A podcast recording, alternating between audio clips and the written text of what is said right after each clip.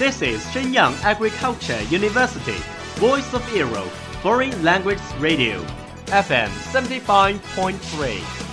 这里是沈阳农业大学时代之声外文广播，调频七十五点三兆赫。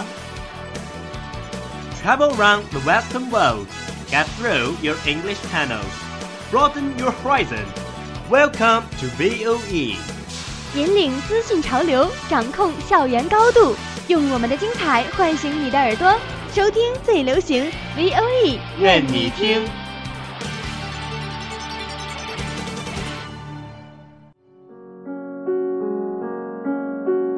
你爱飞扬与落寞于一身的徐志摩吗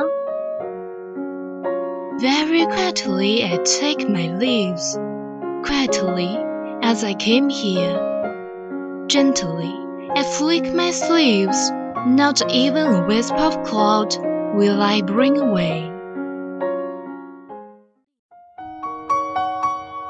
你爱用心灵写诗的泰戈尔吗？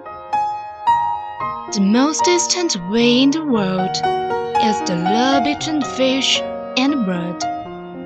One is flying at the sky, the other is looking upon into the sea. 温暖你的耳朵，也想照顾你的心灵。Bloom in Ink，与你共赏墨海繁花。